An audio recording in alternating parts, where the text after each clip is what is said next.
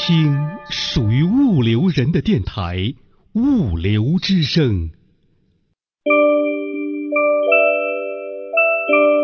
南来北往物流人，一起听听物流课，听得懂的物流大讲堂，都在手机 APP 物流课。物流大讲堂开讲啦！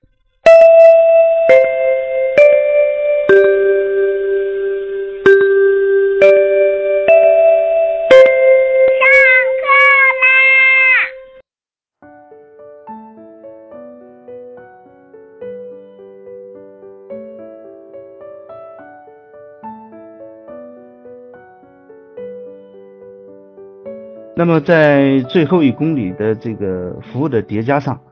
呃，因为目前飞牛我们也思考了这个很多的这种个性化的一些服务，那么在这里跟大家分享一下呢，是要告诉我们的很多物流企业，就是说其实你也可以去这么去做，呃，也可以提供这个更多的这种个性化的服务，来帮助甲方来提高这个客户的忠诚度啊，提高他的。重复购买率。那么第一个呢，就是我们现在讲的这个多样化支付，就是在这个平台网站上，我们一般购物的话，都可以用这个，现在基本上都可以用这个货到付款，呃，支付宝支付、微信支付等等。那么我们有没有想在我们的终端，比如说货到付款，可以提供给这个客户，比如说这个呃微信支付、支付宝支付、银联支付、现金支付等等。啊，等等，但是我们现在很多这个物流企业，可能说连 POS 机，可能这一块，呃，都没有做到人手一把。我觉得这也是需要我们去，呃，共同改进的一些地方吧。那么第二个呢，就是开箱验货。呃，其实现在很多快递员，基本上啊，承诺呢都是承诺这个可以开箱验货，但是真正执行起来呢，还是有一些偏差。因为我们现在从我们的这个客数。上来看，很多客户啊还是投诉，就是说快递员直接把这个货放在这个小区门口或者扔在他手上以后，也不让他签字，可能就直接走了，更谈不上什么开箱验货。那么这个时候呢，就是像我们在在上海这边，我们是必须要这样去操作开箱验货。如果发现里面有他不想要的东西，或者说一些破损的东西，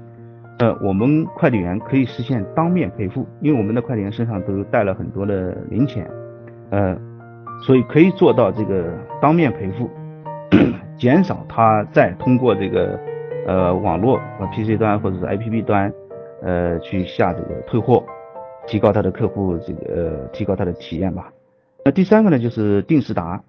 定时达呢，实际上这个我觉得根据这个企业的。这个发展阶段不同嘛，可以做这样的一些这个服务。像我们在这个上海就做到了这个，比如说一小时限时限到一小时之内，呃，客户在这个网站上可以自由选择。那比如说我这这个可能说明天下午三点钟在家，那我就在这个购物的时候就注明明天下午三点前送到，那我基本上都会在这个时间那个送到。然后呢，第四个呢就是上门退货和换货。呃，因为很多物流企业它是配送呢，它都是单向的，单向的，呃，它没有上门去去退货这么样一个服务。那我觉得这一块呢，是我们可以去共同去去做的。那么还有一个就是换货，就客户今天买到这个东西以后，他发现不是他想要的，或者尺码不对，或者颜色不对，那么需要这个上门去做一些这个换货。那么他在网站上会执行一些操作，那我们物流企业呢，可能说接到这些订单信息以后，那么去顺便把这个把这个货送过去，同时把他手上另外一个货带回，那么这样一种那个服务。那么第五个呢，就是半日达。半日达呢有两个概念，第一个就是当日达，就上午的订单，下午送达。呃，下午的订单呢，或者说晚上的订单，一般在上午送达。呃，半日达有这样一个概念。呃，我觉得物流企业在做这个服务的同时呢，可以去考虑部分城市可以去支持这样的服务，因为刚才我们讲到准是第一位，那么快是第二位的，所以说这个对于快和准，我觉得我们物流也好，电商也好，我们都应该共同去考虑客户的这种需求，那么去做一些这个这样的一些服务。那么第六个呢，就是我们的便利店，呃，快递柜自提退货换货，那么这样一种呃服务，因为很多这个客户他在购物的过程当中，实际上呃，如果是今天下单，他明天可能说他不一定在家或者出差或者上班。不方便快递员可可能说这个随时随地去收货，那一般呢他会要求快递员可能说你就把我的货放在某个便利店这么样呃一个一个操作，那么然后呢客户的晚上下班的时候或者出差回来的时候，他会从门口这个最近的便利店，然后把这个货那么带回去。我们看现在很多小区都配了那个快递柜。啊，目前这个最后一公里的竞争已经延伸到最后一百米，那么这种快递柜啊，包括这种便利店、便利店，呃，代收代取这一类企业也是蛮多。其实我们很多物流企业可以，我觉得啊，在这一方面可以加强和他们的合作，来共同提升这个最后呃一公里的那种体验。那么我们讲这个下一个是免费租赁保温箱。呃，这一块呢，是因为我说这些这个最后一公里服务的一些叠加啊，实际上也给我们的很多这个物流企业做一些参考，就是我们在自建这一块都能够考虑到客户的一些感受，客户的一些需求，做一些增值的服务。其实你们也可以，你们也可以。那我们的生鲜，我们在上海我们是做生鲜的，像苏州，呃，我们也是做生鲜的。那么这种，呃，我们。现在这块的冷链解决基本上是是用这种冷藏包加冰块的方式来解决的。那么比如说有些上班一族，他可能买了这个生鲜以后，他办公室里不一定有这种冰柜冰箱，呃，可能说快递员把这个货送给他的同时，那考虑到这个下班时间还长，那我这个买过来的冻品，可能说我放在办公室里，如果没有冰柜冰箱的情况下，可能下班以后都化了，也可能拿到拿回家以后，他可能就说。也不能再再吃了，所以说这个时候呢，我们考虑的这一点，就给客户提供一种一个月免费租赁保温箱，就是我这个送给你的货的同时，我这个保温箱是可以免费给你用一个月的，但是你得交一部分押金，如果再续的话，再租时间长的话还可以再续，只不过我们 还要收取一点的这个一点点的费用吧。那么还有一个就是免费带垃圾。其实天猫在要求它的配送商一直在做这么样一项这个服务，呃，我觉得这是感动客户的一个服务。当这个快递员把这个货送给客户的同时，能顺便从他的楼道里把他的这个日常垃圾呃带下去扔到垃圾桶里，这是非常感动客户的。呃，其实我们在这一块呢也一直默默无闻的在做，虽然说我们没有。对外进行宣传，但是我们也一直在做。其实我们我们有很多客户啊，这个都是主动打电话打到我们的四零零，然后会去表扬我们的快递员，这就是感动客户最好的一个实力了。其实我们所有的物流企业啊，也可以去帮助甲方去这么做这么样一些这个感动客户的一些这个服务。那么最后一个呢，就是半收半退。就今天客户买了订单以后，我可能买了很多品相，但是呢，这个有一部分品相我开箱验货以后发现不是我想要的，那么很多这种企业呢，它是不支持它的系统啊，它的操作啊是不支持这个一半收一半退，但觉得这一块呢是我们这样可可考虑可操作的，其实在系统层面只要能解决掉，我觉得这个不是太大问题，至少说我们在尝试着去这么做，而且感觉是非常呃良好。呃，这是我们飞牛啊，在这个最后一公里所做的一些服务体验啊，在在这里跟大家也做个分享。其实我们很多这个配送商啊，呃，在跟我们谈业务的时候，一直有一个思想，就是什么呢？就是你甲方是我的客户。呃，我想说的呢，就是其实你可以不把我当客户，但是你一定把收货的那个人一定要当客户。因为我的客户也是他，所以我们共同的客户就是收货那个人，我们共同的这个责任就是服务好那个客户。你今天把那个收货那个人服务好了，实际上也就把电商企业也就服务好了。那么目前这个配送啊，就是最后一公里，其实我们跟很多这个企业，这个也在谈这些问题啊，大家也都遇到同样的这种情况，比如说人力成本啊，包括这个房租啊，都是在不断的上升。那也有人预测呢，就说人口红利，二零一五年是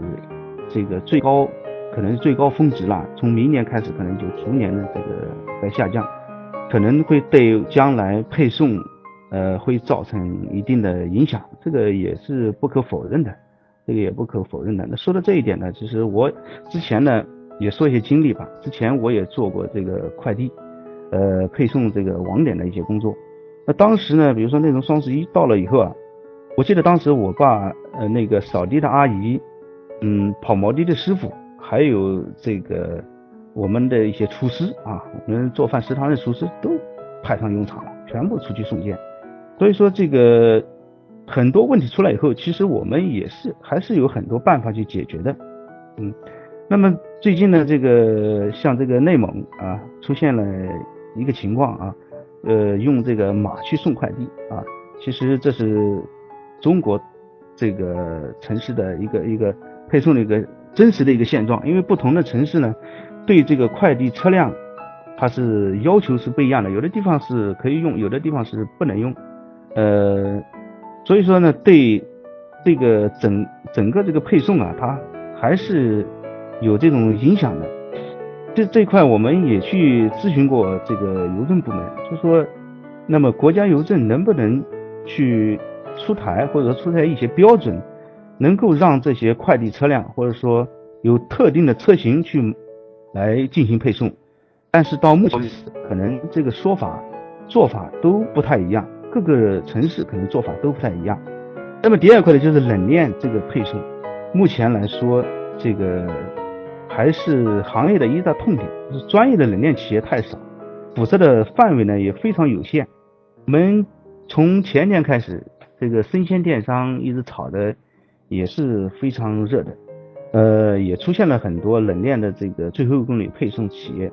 但是解决冷链的方式呢，也有很多的不同。呃，如果说全程做冷链的，实际上目前的现场的客单价是不足以支撑最后一百米、最后一公里的这配送费用的，所以说造成了有部分区域可能说有的市区开呃开始呃可以配送，但是郊区不能配送，这也是目前行业的一个很大的一个痛点。我觉得这一块越是痛点。可能将来对我们的物流企业越是呃一个机会吧。我们再说一下，就是这个最后一公里的这个一些发展趋势吧，这也是我个人的一些一些看法。那么竞争上，从最后一公里现在已经延伸到最后一百米，像现在这个很多便利店啊，有这么样专门的一些企业，把整个这个。便利店都整合，这个这里最突出的可能就是收货宝，它在北京，在上海，它整合了大概有两千多家便利店吧，跟这些所有的配送企业、所有的快递公司来这个作为最后一百米的合作。就说因为客户呢是有这种需求的，刚才已经提到了，就说客户他下单下过单以后，他不一定能够这个方便收货，那这个时候呢，可能说便利店代取啊，包括我们的。快递柜啊，那么在这种情况下，可能是解决了客户的这种收货的这个这个问题，收货的问题啊。所以说，另一方面呢，也让客户就是说从一个平台电商去购物，它的空间距离感感觉是越来越近了，越来越接地气了。至少说我能能看得见了。那目前这个我们调查一些数据啊，就是整个。快递配送的这种淘宝单量呢，大概有百分之一的这种客户，他是愿意去呃这种在最后一百米就是代取采用这种方式的。那么现在 B to C 这块还没有具体的数字，但是我感觉是有不相当部分的客户是有这种需求的。所以说我们将来这种 B to C 配送啊，企业可能也会要去考虑。跟我们最后一百米的这些代取代收，包括这些快递柜进行一些合作，然后将这些这个地址库，那么跟甲方进行共享。客户在下单的时候，可能就会选择，哎，我附近有哪些便利店，那可以代收，有哪些快递柜可以代收啊，等等啊。那么第二个呢，就是趋势啊，基于 C 端这个驱动的个性化服务可能会越来越多，可能会越来越多，因为这个甲方也在变，乙方也在变。其实我们真正变的动力在哪里？都来源于 C 端那个客户，也就是说那个收货的人，收货那个人。所以说呢，呃，客户的需求越来越多，也造成我们将来在最后一百米、最后一公里的这种叠加的增值服务可能会越来越多。那么最后一百米的这个企业呢，这个在这个仓配一体、送装一体呢这一块呢，可能会做一些延伸，因为据我了解到的。这个目前很多企业都在做仓，呃，原来是只做配的，那现在呢，就是说我可以提供仓的服务，你把货放在我这个仓里面嘛，我仓配一起给你解决了。呃，还有的呢，就也做了这个采购，就说你你货你也不要采了，那我给你采购，然后放到你仓里，你直接做好你的运营，然后把订单抛给我，我直接给你配就可以了。呃，就说现在这个这样的企业呀。这个也越来越多，我觉得这将来可能是一个趋势，就是随着社会化分工越来越细，可能专业的人做专业的事，将来是一个很大的一个一个趋势。那么下面一个就是那个农村物流，我觉得，呃，这个随着淘宝、随着天猫，那么随着京东他们这种向西向下这种发展的格局，可能说将来的这种城市共同配送。呃，还有就是农村物流可能会进一步发展，我觉得这两块将来可能在这个落地配置行业当中可能是重中之重。那前面呢，我是通过这个飞牛的，就是我们在最后一公里所尝试的一一些做法，那么跟大家做了一些这个分享。呃。就是呃下来以后呢，其实我们也可以做一些这个交流。呃，讲前面讲的这内容呢，我就讲这么多。那么下面呢，这个我再穿插一些小广告啊，就是介绍一下我们这个大润发和飞牛网它一些这个基本情况吧，让大家也做个了解。呃，大润发呢是一家台资企业，呃，其实它九七年就进大陆了。呃，闸北店就上海闸北店，它是第一家店。目前呢，全国有呃三百二十七个门店，每年开店数呢大概大概在四十到五十家。那么开店数的大概增长的比例大概是二十点五左右吧。呃，预计今年呢，我们整个的这种营业额大概在一千亿，平均每年增长十一点四。现在已经连续六年在外资业第一名，单店业绩第一名。去年呢，我们新开是五十家，也是创历史新高。这个目前大润发呢，也是在全国呃这个外资零售当中唯一一家没有关过店的这个企业。呃，未来三年我们计划拓展一百六十家门店，呃，目前在建的大概有一百家左右。这个飞牛网呢，也是两年前成立啊，我我记得我刚入职的时候，飞牛网也是刚刚这个组建团队。二零零三年年底的时候，其实真正网站对外运营的时候呢，也是在二零一四年的六月份。实际上我们现在也就一年多的时间。那么大润发这个具体做飞牛网的原因，那我在这里也就不不去这个解释了。这个目前呢，我说一下我们这个网站的一些结构啊。目前呢，我们就一个是生鲜，生鲜呢，我们目前是上海发货。呃，目前呢，已经辐射到江苏、浙江、安徽百分之八十以上的这个城市，那其余的都做不了进化名证城市，我们就没有去呃开通，因为生鲜要保证品质。那么第二块这个内容呢，就是门店 O2O，就是我们除江浙沪皖以外的区域，每个省选择一家发货门店，就是当地取货、当地派送。那么这样一种门店 O2O，那么第三块就是我们的平台电商。实际上我们跟京东啊、跟淘宝啊，呃，这个这一块的模式是差不多的，就是有一个泡泡平台，我们的很多商家是可以入驻的。然后这呃第五块呢是我们的自营，就是我们在华东这一块，我们建了一个 DC 仓，那负责这个辐射江浙沪皖那么这种直接采购、直接入仓，然后直接配送，通过第三方来配送。那么还有一块就是转单，因为我们现在有一部分品项是放在这个商家那里的，如果我们这边这个发现这个库存量这个不够的情况下，会通过转单形式让商家直接找快递公司发货。目前我们飞牛网这几大组成部分。那么简单介绍一下我们的生鲜 O to 啊，就是以门店这个为发货点，这个辐射所在城市。这个呢，我们因为现在做生鲜，现在也没有目前来说啊，生鲜电商没有哪一家能够做的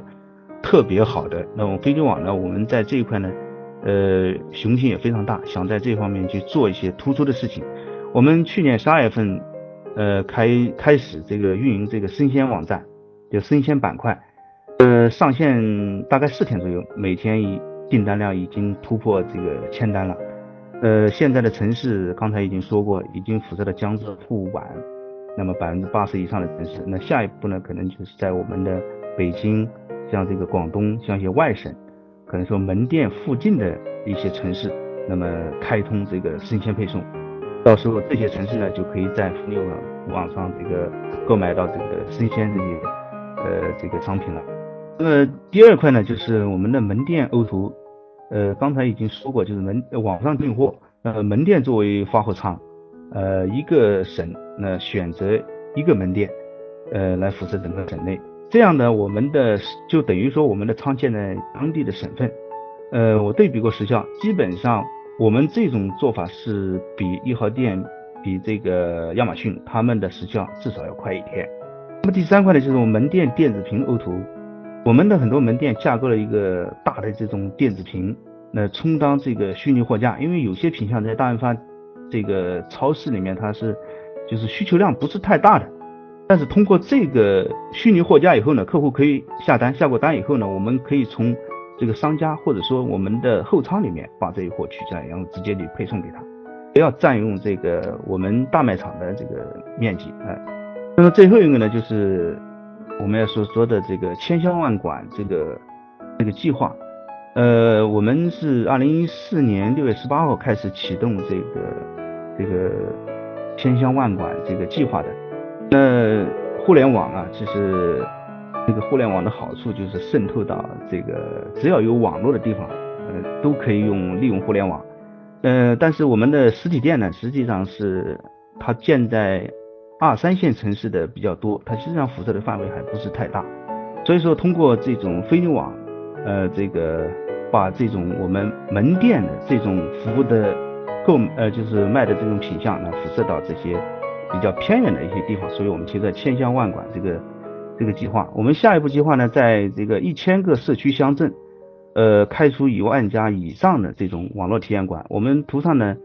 呃，可以看出是我们那个喜事多便利店我们所做的一些这个体验，呃，所做的这个门店里面的一些装修。